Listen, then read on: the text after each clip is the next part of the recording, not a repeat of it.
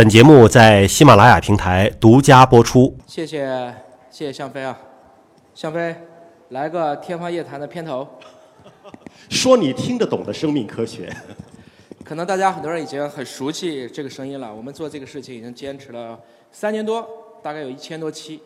啊，我今天特别的高兴，我看见了杨老师的情绪非常的激动，因为这是全世界最著名的 ICG 国际金属大会，今年已经是第十四年了。今天我们这次科普嘉年华的平均听众的年龄，我相信已经低于了十五岁。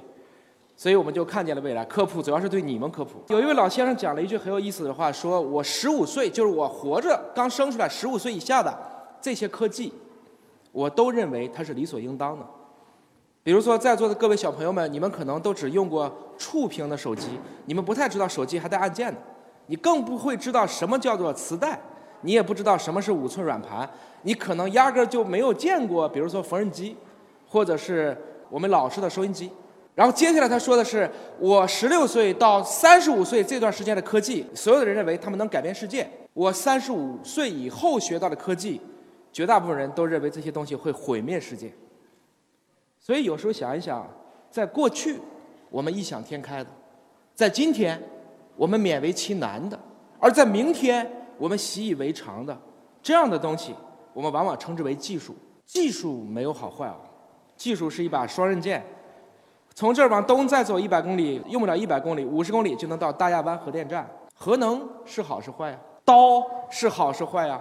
火是好是坏？没有，在乎用者之心。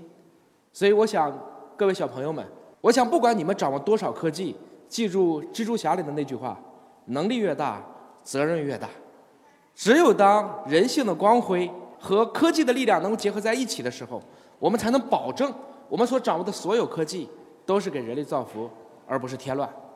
还有一点呢，今年霍金写了一本书，叫做《他的沉思录》，问了十个基本的问题。非常有意思的是，霍金在有一段里写了：“我虽然不知道上帝到底想怎么来对待我的一生，但我很幸运，因为我是在伽利略逝世以后三百年出生的。伽利略逝世是在一六四二年，而霍金是生于一九四二年。”我当时听这个逻辑之后，我就查了好多的事情。那我今天也可以给大家分享几个数据，比如说我们的王玉生老师，他是在牛顿出生之后的三百年出生的。牛顿是一六四三年出生的，王老师是一九四三年出生的，就是杨老师刚才说的一半的百分之二十加百分之二十，所以他今年是这么一个岁数。那更有意思的是，杨浩明院士是在达芬奇生出来以后五百年生的，达芬奇一四五二年生的，杨老师一九五二年生的，那。这是两个新文艺复兴时期的巨匠，对吗？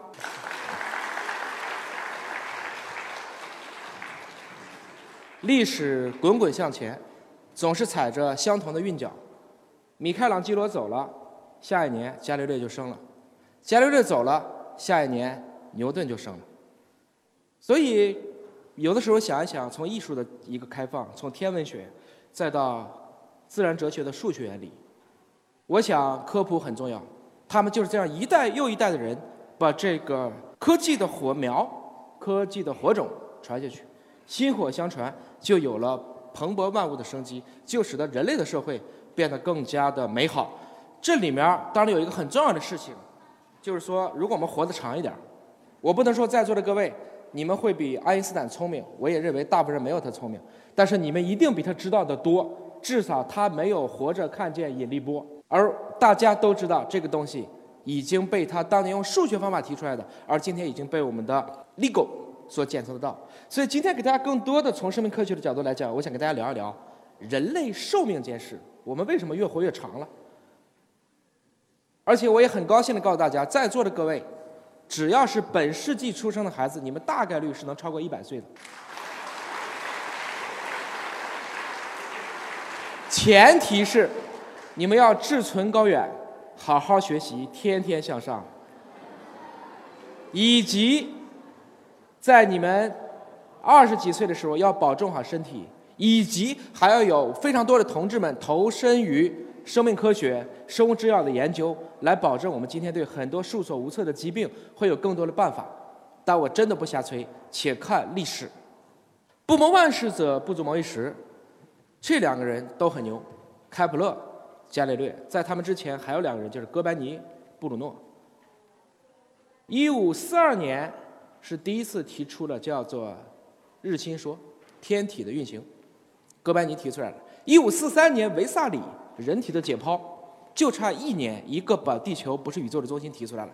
第二个人开始明白了，原来我们可以从器官一直拉到了细胞水平。之后就是这两位巨匠惺惺相惜。开普勒给伽利略写的信是：应该建造适合飞向神圣天空的船与帆，然后也会有这样的先驱者面对无边的太空，他们毫不退缩。他说的就是阿姆斯特朗的那一小步，他说的就是我们的玉兔或我们的天宫或我们的神舟。那天，当我们已经知道了宇宙是无穷无尽的，这些科学家们就已经想要造这样的宇宙飞船，也要培养一批宇航员。不谋万事者不足谋一时。我们的先贤们在哲学上的造诣和思维以及预见力，真的不比今天就差。我们都是哺乳动物，所谓哺乳动物，就是我们都是喝母亲的奶长大的。哺乳动物的寿命的计算方法，对绝大部分哺乳动物来讲，是性成熟的八到十倍，生长期的五到七倍，或者有丝分裂五十到五十五次。所以人类的寿命，这几种方法怎么推？我们的极限都会在一百到一百七十五岁，很明显我们没有活到我们的设计年龄。当然，这里面有太多的问题，是因为我们实在是不把我们身体的零件当零件用，大家太浪费了。对我来讲，可能最浪费的是心脏或者是肝脏，喝酒多、老熬夜。对于后排的小同志们讲，你们可能对你们最不爱护的是你们的晶状体，所以你们跟我们一样，都戴上了，跟我一样至少，大家都戴上了眼镜。还是要保护眼睛啊！在过去的一百五十年，我们看见了人类的寿命就是在不断的、持续的增加，这是一个事实。所以多活一天就比上一代的人多活五个小时。所以大家每一天都要好好活，每一天都要好好吃饭、好好运动、好好睡觉哦。因为多活一天，你就会为人类寿命的平均数再多五个小时。这就是下一个问题：现代医学能不能让中国人健康活到一百岁呢？有一个美国人提出了一本书，叫《百岁人生》，这里面写的是本世纪出生的婴儿大概率平均预期寿命能超过一百岁。小朋友们要记住这个词啊，平均预期寿命。深圳的平均预期寿命现在是八十多岁，大家可不要说深圳市的平均寿命是八十多岁啊，深圳市的平均寿命是八十多岁，连王教授到街上去他都是小的，是说这一刻生出来的人能活多久，这个叫做平均预期寿命。而人生七十古来稀，这肯定不对吧？现在你们的爷爷奶奶、姥姥姥爷都已经远远的超过了七十岁吧？我们现在八十岁、九十岁、一百岁的老人都很多了吧？很有意思，而且活得长真的是硬道理哦。我们屠呦呦教授之所以能拿诺贝尔奖，固然因为青蒿素的伟大贡献，也因为屠老奶奶身体健康啊。七零年以后，诺贝尔奖就不颁给逝世的人了。所以，同学们，如果有了伟大的发现，一定要活到你的理论能被别人认可哦，这个很重要哦，加油哦！我们可不要向梵高学习哦，生的时候没人买画，死了以后卖成天价，没用啊，看不见呐。那么，我们是历史上寿命最长的一代智人，也是技术上第一代接近永生的群体。一会儿我们再说永生是好还是不好。不谋全局者不足谋育。大家猜一猜啊，中国人的人均预期健康水平在世界上排多少名啊？不是倒数，咱们不是中国足球。我们中国人还是很讲究养生的，不吃早饭一定会挨揍的，对不对？我们在世界范围内处于中游，拉出表来看，三十七名，不错了吧？早晨我们吃早餐，晚上我们跳广场舞，平时我们早睡早起，规律睡眠。中国人还是讲究天人合一的，我们不要去讲特别玄的天人合一。毕竟我们的细胞节律，我们的菌群节律，你们生活在地球上转一圈二十四个小时，而我们的细胞节律确实也是按照这个规律来运行的。这个指标非常好，而且美国我们看，美国排四十。美国虽然它的一个人一辈子的平均卫生支出是中国人的二十倍，然而它的平均寿命只比我们长了大概三岁不到，它的健康寿命还低于中国。这就是说，健康不是拿钱能买来的，健康是自己的事儿，健康要靠自己的保养。如果吃得好就能健康，和尚道士们怎么能健康呢？是因为。他们以一种比较简单的方式，既修身，又能够让自己处于一个比较长期的心灵修行的状态，所以使得他们有了非常不错的处事的态度。最近多篇 Nature Science 的文章都直接或间接的证明了，正念修行、适当断食都可以重启人体的免疫系统，使他们的寿命延长。那么再往回头看，这是我开始说的“不谋万事者不足谋一时”。猜一下，古罗马、古希腊、希克波拉底、亚里士多德、柏拉图一堆人，他们看的都很老吧？猜一猜，那个时候一个人活多久？那个时候的新生儿死亡率是三分之一，生三个死一个，一个孩子死了。零岁，你要把他拉到二十八岁，请问需要几个百岁老人？对，一个就够了，对不对？但是如果想拉到七十岁呢？三个，三百除以四是七十五岁。所以整体来讲，那个时候的新生儿的因为感染的死亡，士兵们因为打仗的死亡，因为大量的奴隶啊等等各种各样的生活条件不好的死亡。所以大家不能只说亚里士多德、希克波拉底，这是极其出名的人物。不出名的人物，大家也不记载，所以这就是当时。而今天我们都知道，欧美发达国家看一战、二战之间，欧美发达国家的寿命就上去了。日本是在二战之后，然后出现两个巨大的斜坡，那就是当年在战争，而且这是女性的。为什么统计女性呢？因为男的都打仗去了，那几年不能做一个正常的统计。这就是我们看见的目前的一个人均寿命，七十年人均预期寿命增加一倍，这是哪个国家？对了，我们刚刚完成了七十周年大庆，我们从建国前的三十九岁拉到了今天的七十六岁。下一个问题，中国的长寿之乡在哪里？巴马绝对正确，然而巴马只有三十万人，如果五百万人以上的长寿之乡在哪里？在北上广深。所以。要想长寿，既要巴马的青山绿水，也要北上广深的精准医学。我们最后的命，实际上是被医生、是被医院、是被护理救回来的。有的时候，你不过就是骑个自行车，你就是那辆自行车在上学路上链子掉了，我把它装上就 OK 了，就怕没人管，你就 over 了。所以，学好急救知识多么重要。各位小朋友们一定要学习一下如何做急救。各位学校的老师们可以请当地的消防队，他们是免费并义务帮大家来做如何使用我们的 AED 心脏快速除颤仪以及做人工呼吸，这对每一个家庭都至关重要。那么我们必须要去看一看历史上这些有意思的事情。其实我们真正现代的麻醉术，一八五零年才开始，这个技术很重要啊！没有这个技术，拔个牙能疼死你啊！我到德国看见过十五、十六世纪做手术，锯一条腿，锯一条腿啊！比如说这条腿战争已经有坏区了，我要把它锯起来，从大腿根锯，拿一把这么大的锯，大家猜一下，锯一个人的一条腿需要多久？最多三分钟，这是病人能忍耐的极限了。锯一个小时，失血也死了，疼也死了，你还不如杀了我得了，我要腿干嘛？没有麻醉术。我们就没法好好做手术，所以麻醉术拯救了上千万人的寿命。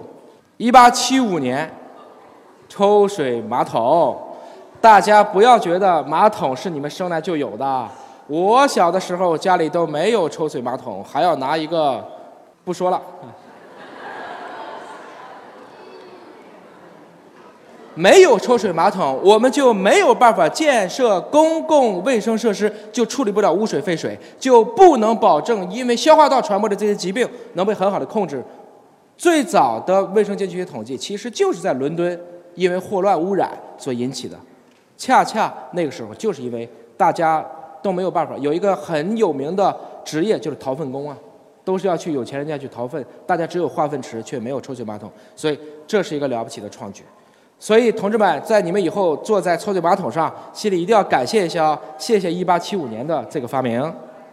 1890年，巴斯德发明了巴氏灭菌法。大家知道，你们打开冰箱，打开冰箱，在什么食品上能看见这个字样？Yes。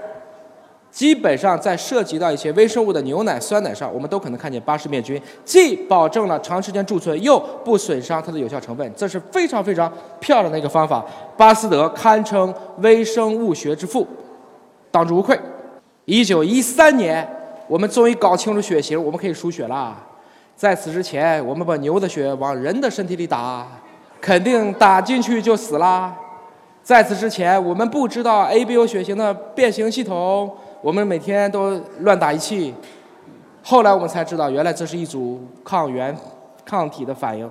再后来，逐渐从血清学筛查转到了基因筛查，转到了高分辨的 HRD 筛查。所以这些东西，今天你觉得习以为常的，你很知道你自己的血型。想想一百年前的人都不知道呢，这是很有意思的事情。五四运动那一年，我们知道了水应该用氯化消毒。我刚才可以用抽水马桶把水抽到一个地方去，但是怎么消毒呢？今天大家很明白，哎呀，加一点次氯酸钠不就行了吗？但是这样的方法其实也是到了一百年前我们才掌握。二二年，我们终于有办法整出胰岛素了，但是这个胰岛素哪来的呢？绝大部分都是从猪啊、牛啊里面提出来的，因为我们这个时候才刚刚搞清楚胰脏，不光中医不知道有胰脏，即使连现代医学知道胰脏，也就是一百多年的事情。甚至那个时候胰岛素太贵了，大家还得把用了胰岛素的病人的尿全部回收，再提胰岛素，再输回去。很奇怪吗？看过上甘岭吗？喝的水的尿重新还要再喝回去，没有办法，我们人体要把自己变成一个循环机。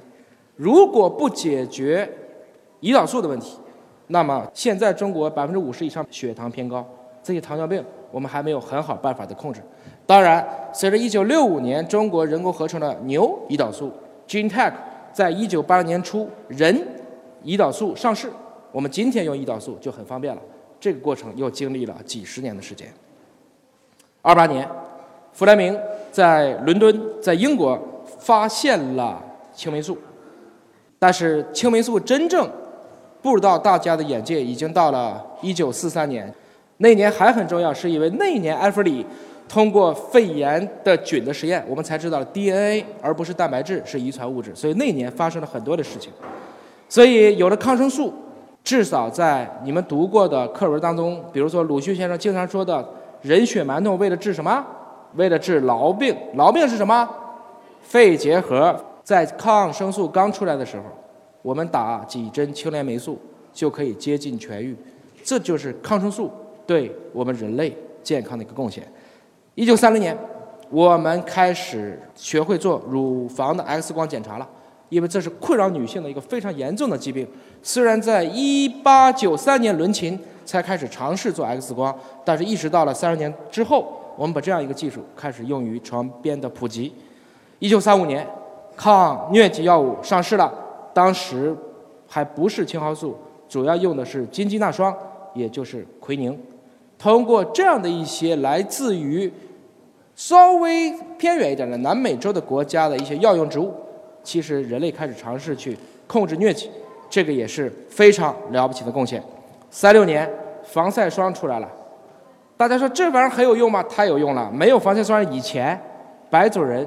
经常容易得黑色素瘤，你们觉得不太怕太阳照，他们又很怕被太阳照，可他们不照太阳也不行，因为它的维生素 D 和钙的吸收比就不对，所以又想照又不想被晒伤，怎么办呢？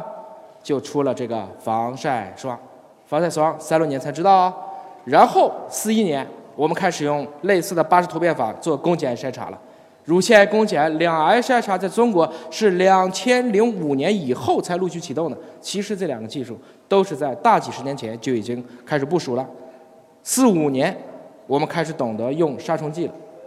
当然，今天的杀虫剂带来了很多的副作用，但在那一刻，与其跟害虫虫害相比，两害相衡取其轻，至少它从食品的这个贡献上，对人类整体人口在二战以后的快速增长起了非常大的作用。四五年，第一次绿色革命，我们找到了水稻的矮杆基因。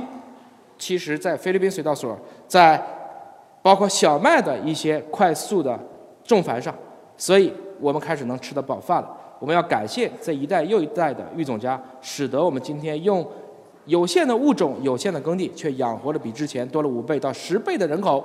那么，到了五零年，终于带来了我认为是世界上最伟大的发明——空调。这个对于局部环境来讲，是从高温向低温做工。其实它是逆着热二定律去做的，所以这是一个非常非常有意思的事情。如果没有空调，夏天我们怎么过呢？所以如果让我选三个东西，我必须携带的家用电器，那就是一台笔记本，啊，一台空调，第三个猜猜要带个啥？什么？微波炉啊啊，微波炉倒无所谓了。WiFi，嗯，手机、音箱啊，iPad 啊，看来在家里经常玩 iPad 啊。充电宝啊，OK。其实我要带的第三个东西可能会是一张按摩椅，电动按摩椅，因为我觉得那个东西对我每天肌肉劳损特别有用，因为我又没法找别人去按，对吧？大家都很喜欢被别人按，又都很讨厌给别人按。一九五零年，我们从各种各样的植物，特别是柳树当中提出的乙酰水杨酸或者对乙酰氨基酚，我们的阿司匹林等等出来了，这些东西就奠定了你们今天用的芬必得呀，你们今天用的泰诺呀。你们用的白加黑呀、日用百服宁啊，说来说去都是这一类的，所以我们开始知道怎么去用这样的一些抗炎药物、退烧药物、解热镇痛药物来帮助人类更好的提高生活质量。五五年，疫苗普及，这里说的是在美国接种天花，美国也用了举国体制去对抗天花，中国在那个之前也完成了三次大的天花疫苗的接种，所以中国告别天花正式的时间是一九六零年，世卫向全世界宣布。人类告别了天花的时间是一九七九年，爱国卫生运动其实是非常非常有价值的。大家今天已经没有人还会担心会被天花传染和感染了。也就是说，人天花这个远古以来的恶魔，至少让人类丧失了五亿条生命的这样一个病毒，算是短期内的告别了人类。一九五七年，我们知道了心肺复苏术，这个是让大家一定要去学的哦。看看人家是怎么按的，垂直于这个被按的人，然后进行人工呼吸。有些人是顺着按，后来有个人是被按好了，但是肋骨给他压断了。我把你救醒，可能只花了十秒，然后你养伤又花了十个月。所以大家一定要学会正确的方法啊，要找到剑突，然后垂直的方式按。这里面有一整套的方式，还是请消防队的叔叔教你一下，学一下。只要智商不笨，是人就会。五七年。我们有渗透期了，啊，我们终于不怕尿毒症了。如果说血糖高了，大家有胰岛素，那么蛋白高了，我就要做渗透期。六零年，大家开始有很多的自动化安全增强，安全带的普及，安全气囊的雏形，ABS 的防抱死系统，各种各样的一大堆的，跟我们生产和生活当中的这些自动化的工具开始增强了。六零年，我们学会了器官移植。我们的最早的肾移植、肝移植、心脏移植、心肺联合移植，甚至把狒狒的心脏移植给新生儿。大家查一下，狒狒的心脏真的移植过给新生儿，这是南非在一九八零年以前的众多贡献，非常不错。但是狒狒的心脏只有三根血管，而我们知道人有四根，所以那个还着实费了点劲。不幸的是，移植手术虽然成功了，但那个孩子婴儿死于狒狒可能体内带有的宿主病毒感染。如果当年有华大基因的测序技术，也许就会免掉这个悲剧。这是我们的器官移植术。六零年，我们开始知道了，原来这些药物每个人是不一样的，我们需要根据每个人的情况进行个体化的药物设计。六零年，我们做出了心脏起搏器，我们可以去防止很多人心脏骤停。即使你有心脏的问题，身上带一个这个不行了，赶快摁一下，它可能就会帮你解决很多你自己已经解决不了的问题了。也许你们不知道啊，像尹叔叔，我指的后排的，小的时候看电视啊，那时候电视是晶体管的，经常屏幕一片雪花，什么也看不见，怎么办呢？拍一下，有人说挂块肉上去，其实那个作用，拍一下就是心脏起搏器的这样一个作用。一九六四年，我们又学会了心脏搭桥，我们开始去应对我们可能因为种种原因造成的心脏血管的不通畅。一九六四年第一次开始控烟，主要还是通过美国提出的相关的法案，我们不能够再吸烟了，因为它确实跟肺癌高度正相关。一九六五年，我们做出了一种分叉针，别小看这个事情啊，这个非常的关键。实际上，它是对整个疫苗的效果加强很有作用，这也是一个看起来是个小发明，却是个非常好的技术工具。一九六八年。我们开始知道口服补液治疗。我们今天大家跑个长跑都给你喝葡萄糖，其实这种电解质或营养物质的补充是在六八年我们才知道。七零年全球开始普及高等教育，尤其是在阿波罗登月计划就美苏的正月计划之后，大家都意识到了我们两个国家都缺乏足够数量的工程师，怎么办？要做高等教育，要普及高等教育。十二年义务教育基本上也是在这个之后快速的普及。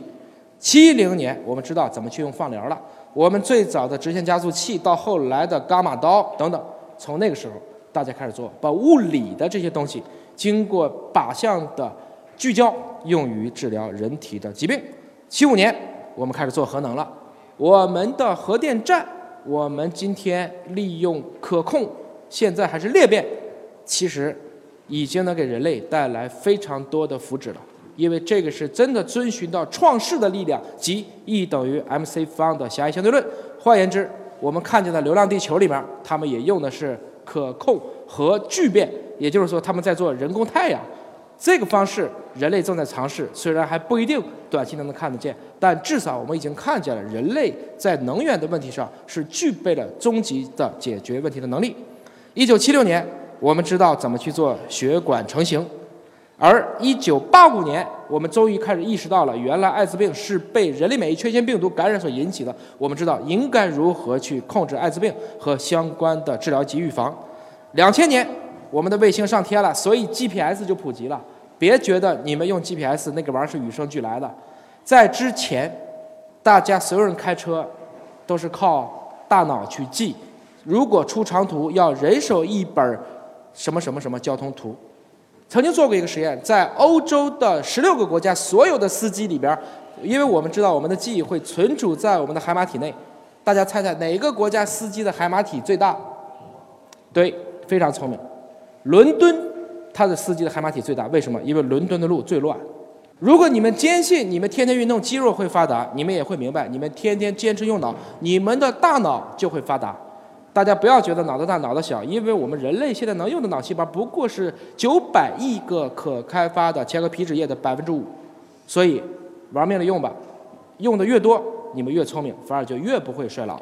那一年达芬奇出来了，这是我们第一次用机械来代替人类的手术，又是在零三年，我们知道了纳米技术，我们开始研究基于纳米技术的一系列的应用，包括纳米药物。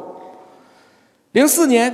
我们第一次开始提出大数据，虽然奥巴马提出来已经是在一四年了，但是在零四年，Big Data，我们当年叫海量数据分析，已经步入到了科技界的殿堂。二零一零年，因为移动互联网的普及，我们做出了用药管理 APP。大家说这玩意儿有啥用啊？如果你老年痴呆了，这就非常的有用；如果你记性不好了，这个东西就非常的有用，它会提醒你在什么时候应该吃什么颜色的药，吃多少。有些人也把它做成了智能药箱，来帮助大家不要出现吃错药、少吃药、没吃药、吃了好几遍药这些问题。二零一零年。远程的教育慕课也随着基础信息的普及开始普及了，大家开始知道了什么是慕课，我们开始在网上去学习各种各样的知识，它消除了很多教育的不平等。正如今天我们在线上演说的这些事情，都同步在互联网上传播。二零一零年，我们知道人工智能 AI 或者我们叫生物智能 BI 走到了我们的世界当中去。虽然一九九七年深蓝就已经击败了卡斯帕罗夫。那是国际象棋，但是我们真正担心的依然是 AlphaGo、AlphaZero 击败了李世石，击败了柯洁。我们原来一直以为围棋是人类的至高殿堂，因为今天我们的冯诺依曼的思想还不能使这样的计算机进行穷举，量子计算再说。但是居然发现我们开始下不过电脑了，而且居然发现电脑又自己跟自己下，过了几个月以后，电脑就下不过第一代自己了。不过不要紧，大不了就拔插头呗，对吧？所以这些事情，科技总会到来，我们应该以什么样的态度去面对他们，是大家各位的一个挑战。特别强调一下的是，李世石或柯洁就只是一个人，但是 AlphaGo、AlphaZero 跟他下一盘棋要消耗的电量都是要在几百万度的，因为它后面的计算目前跟人脑相比。毕竟还是笨了点儿，尽管他已经使用了卷积神经算法，开始模拟类似于人类的思维过程。二零一一年，我们开始做 3D 打印了。现在已经可以把细胞作为 3D 打印机的基质，我们直接 3D 打印器官。二零一一年，既然打出来器官了，我们就可以做人工器官移植，比如说你的喉管坏了，我就直接给你换一个喉管。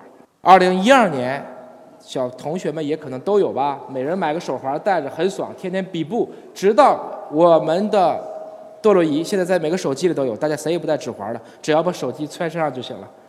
所以这几年手环又不是那么出名了。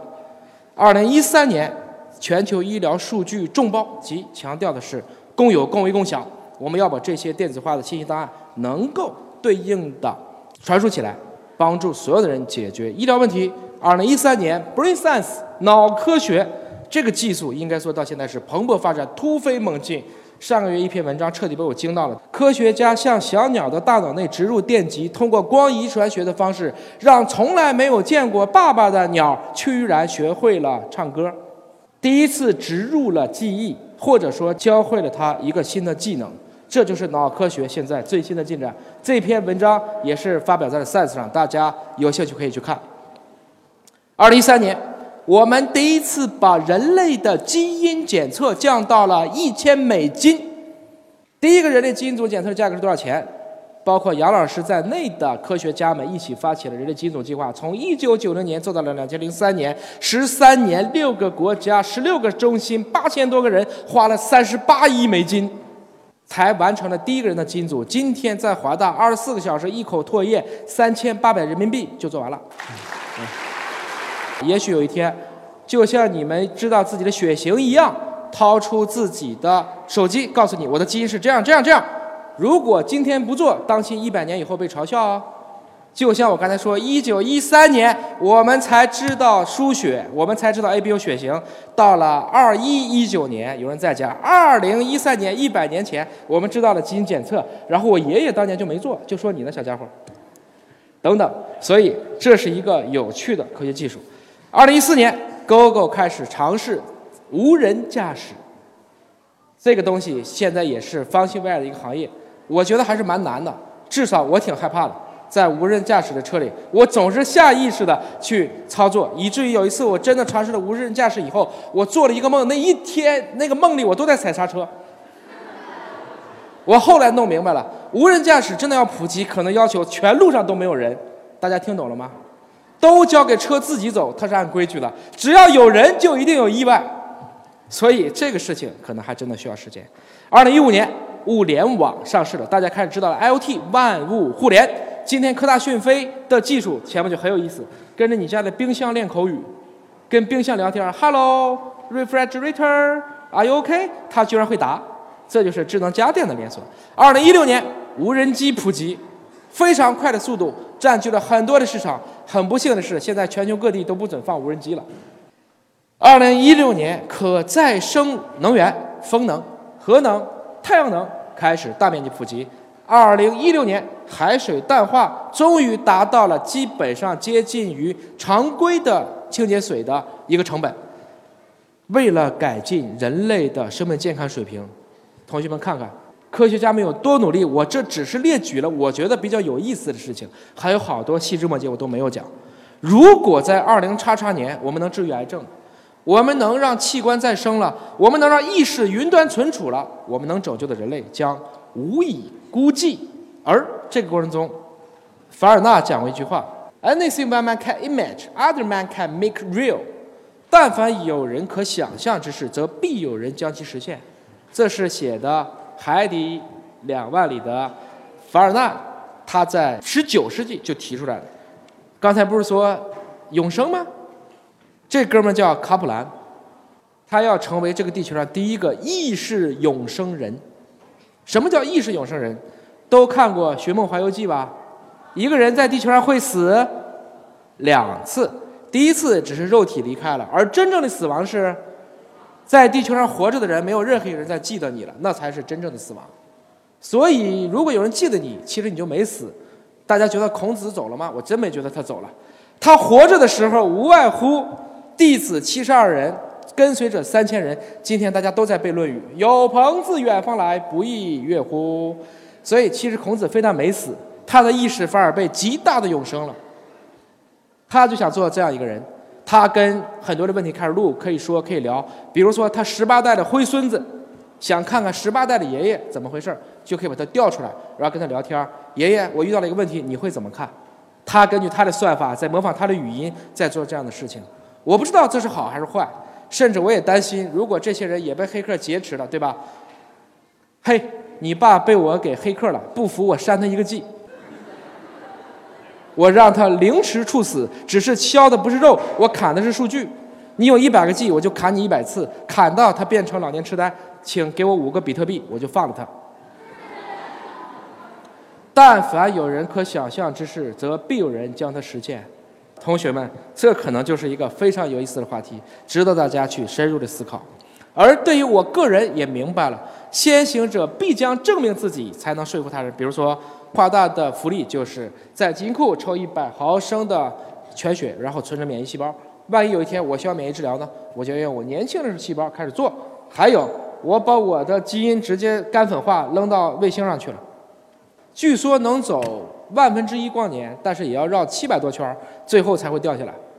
无所谓了，我有生之年我也不知道我能不能再看见这个东西。据说发上去的成本只要几万块钱，在空中把它抓回来的成本要几千万块钱。更重要的是，我们死了以后，到底是火化变成一堆无机碳的碳酸钙好呢，还是变成一堆有机碳的 DNA 好呢？同学们自己想。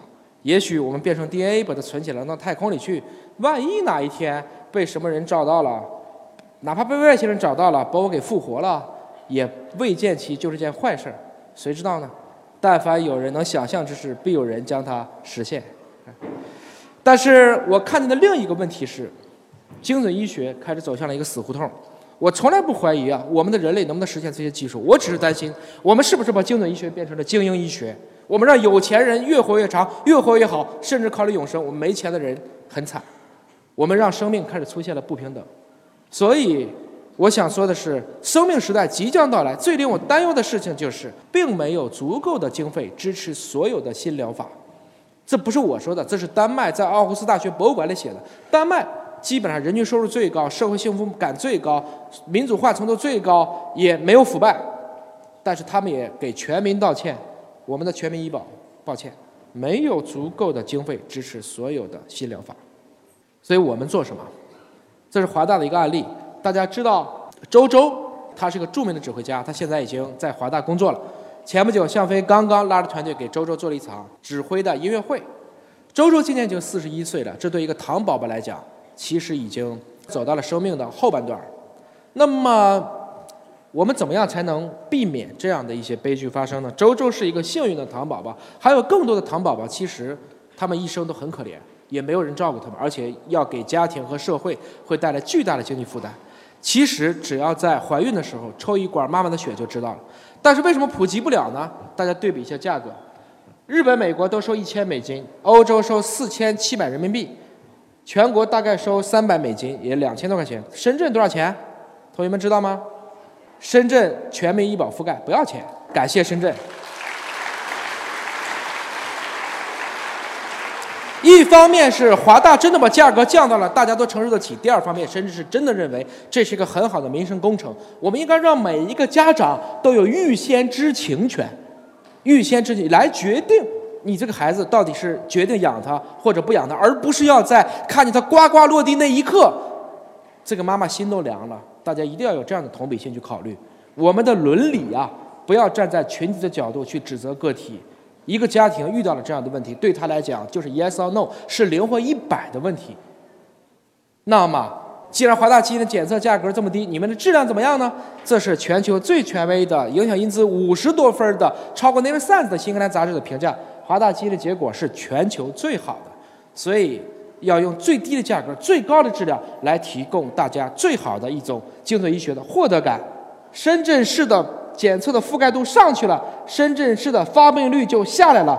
长沙正在走一样的路径，这就是我们想说的：精准医学必须普惠，让每一个人都能够享受到精准医学的福祉，而不仅仅是社会的权贵才有资格去享受。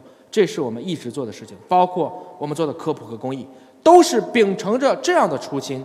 如果说深圳有钱，长沙省会也有钱，那么再看一下河北呢？北京的检测超过两千，河北的检测三百六十八块钱，是北京的七分之一。一百七十三个县同时检测，这个月的覆盖度已经超过了百分之六十五。河北是中国人均 GDP 最穷的一个省份之一，有六十多个贫困县，深度贫困、连变贫困。习大大怎么说的？要扶贫啊，要精准扶贫啊！这样的检测，如果华大不去做，去年河北的自然覆盖只有百分之十，还有百分之九十的家庭可能永远也没有办法享受到这样一个技术。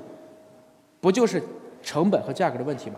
所以我们去希望通过华大的自主平台来帮大家做到所有的人都能够享受得起。如果河北能做到，中国就能做到；中国能做到，世界就能做到；亚非拉的人民就都能做到。我们真正变成人类命运共同体，我们追求所有人的共同的健康和福祉，这就是中国人的达观。达则兼济天下，为我们老祖宗的智慧，同学们应该有信心。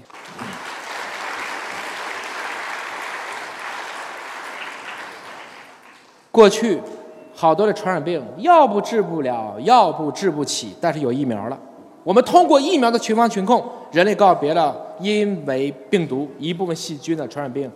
过去的遗传病要不治不好，要不治不起，但是如果我们把基因检测做到人人可及，我们就能够帮大家远离很多难以治疗、治不好、治不起的遗传病。所以，价格可承受、民众可使用的技术，应该成为。公共卫生的盾牌，我觉得某种程度上讲，宗教的力量、道德的力量、文化的力量、科技的力量，只要教人心向善，我们都应该支持并和谐的发展。任何一个技术的普及，我总结一下，就是这三个要素：成本可控、渠道可及，还要认知正确。今天大家在一起干什么？解决第三个问题：认知正确。华大自己有自己的平台，为什么要成本可控？也需要大家传播，我们才能让大家渠道可及。过去华大买的都是进口的测序仪，那是现在华大用的都是自己产的国产测序仪。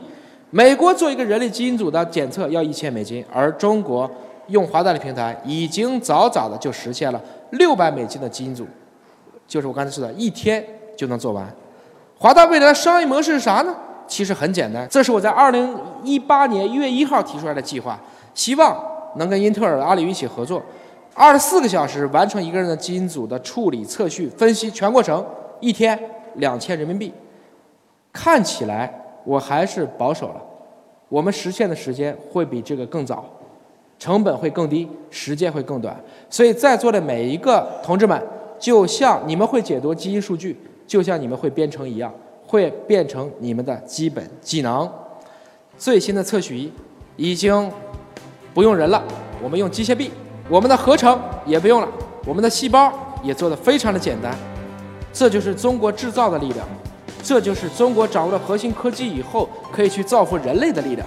自动的样品存储，然后机械臂会自己去找应该做哪些样品，把它送到我们的流水线上做各种各样的处理，DA 提取，根据我们的自动化工作站进行一步又一步的相关的试剂的转移、转化、纯化和酶联反应。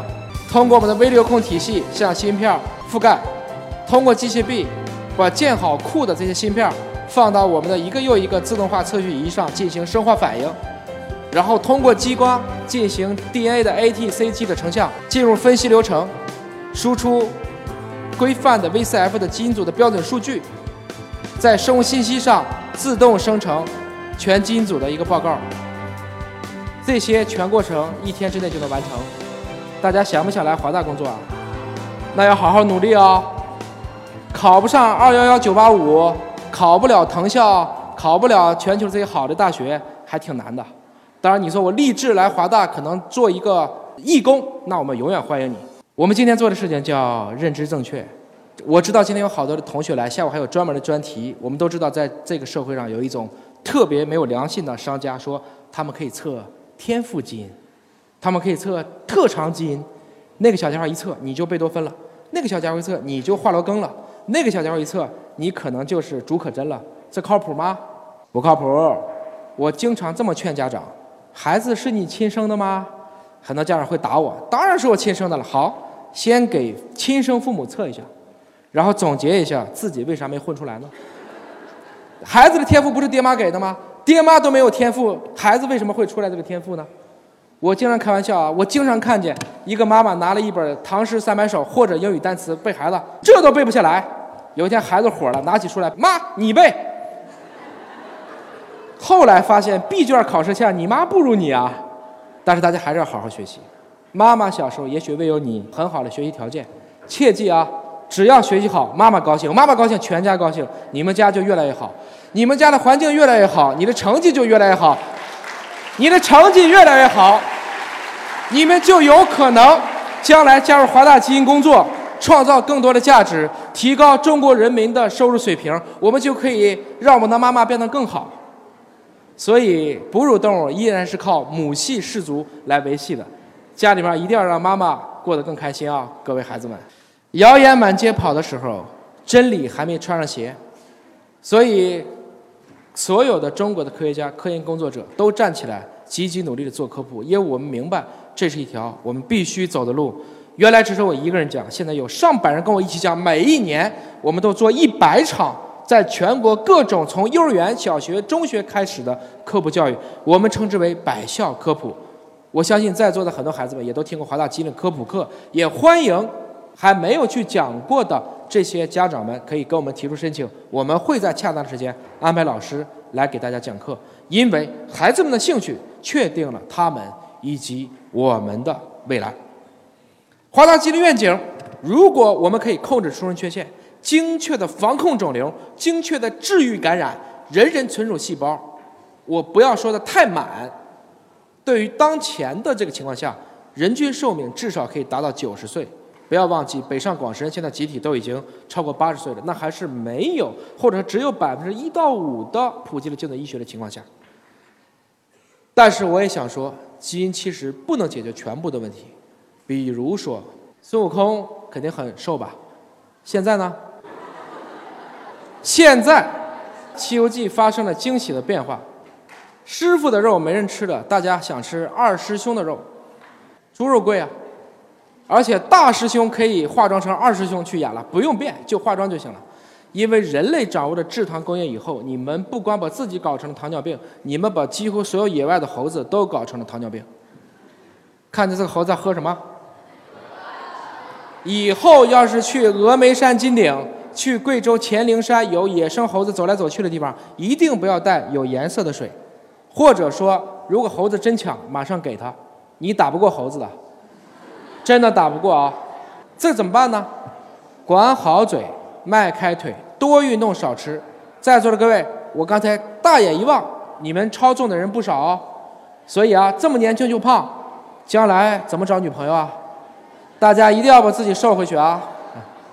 这个事儿，我觉得我们提高意识，我们就会越来越好。还有一个事儿，在座的各位，目前谁也跑不了，包括我自己，就是。军训的时候，你们都在看手机，你们都没看，太好了。我跟你们说，我管这个病啊，颈椎病啊，我管它叫做，你看都在晃了吧？你们才多大就开始脖子疼？我管这个病啊叫传染病。说尹老师，传染源是什么呢？微信呐，微博呀，抖音呐。出去以后，Twitter 啊，Facebook 呀，易感人群呢，中国网民呗，也不多，快九个亿了。传播途径呢，三 G、四 G，马上有个更快的了。完了就是 WiFi，对不对？尹老师说，传染病有没有疫苗啊？我今天想了想，有，停电。后来有人说，华强北发明的东西叫充电宝。我说断网，后来很多人跟我说，那让我死了算了。我让你们断网，我就给你们都搞成抑郁了，怎么办呢？我告诉大家，这个手机啊，它今天已经不是我们的一个工具，它快变成我们的一个器官了。今天在街上走，不带钥匙，不带钱包，有没有问题啊？最怕的就是，或者手机，或者手机处于。没电没信号，对吧？大家都很担心。有一天，我有个同事给我打电话，拿座机打过来：“尹哥，我丢了。我说你好好说，你给我打电话，你丢了啥意思？我也丢了啊！不不不不，我手机丢了。我说你手机丢了，跟你丢了划等号吗？他就在那笑。我告诉大家啊，在医学里面，如果你能够准确的知道自己的一个器官的具体位置，就意味着那个器官病了，对吗？同学们，你们平时牙不疼的时候都没问题吧？甚至你都不觉得你有牙。可是，一旦蛀牙了，就这颗上面第三颗，听懂了吗？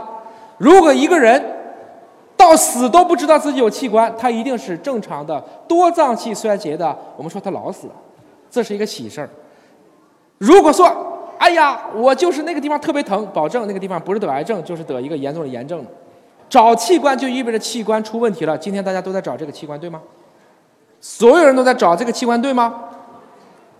挺麻烦的，同学们。还是要去尽量的给自己更多的独立思考的时间，来避免自己成为数码化痴呆。别每天坐在马桶上，在上面批着奏折，感觉自己像雍正一样的。哎，你看美国这个地方死人了，哎，英国偷渡了，哎，中国形成一片大好，哎，我们不考试了。换言之，多给一点时间，锻炼自己的独立思考能力。让自己能够安安心心的看一会儿书，解一道题，想一想未来，出一些作品。我觉得唯有如此，我们才能使这个民族更加的繁荣昌盛，你们才可能产生比前人更伟大的科技成就。所以，健康的本质是人性的管理，科普的本质是将这种公益的大爱之心传递给所有人。不忘初心者，方得始终。谢谢。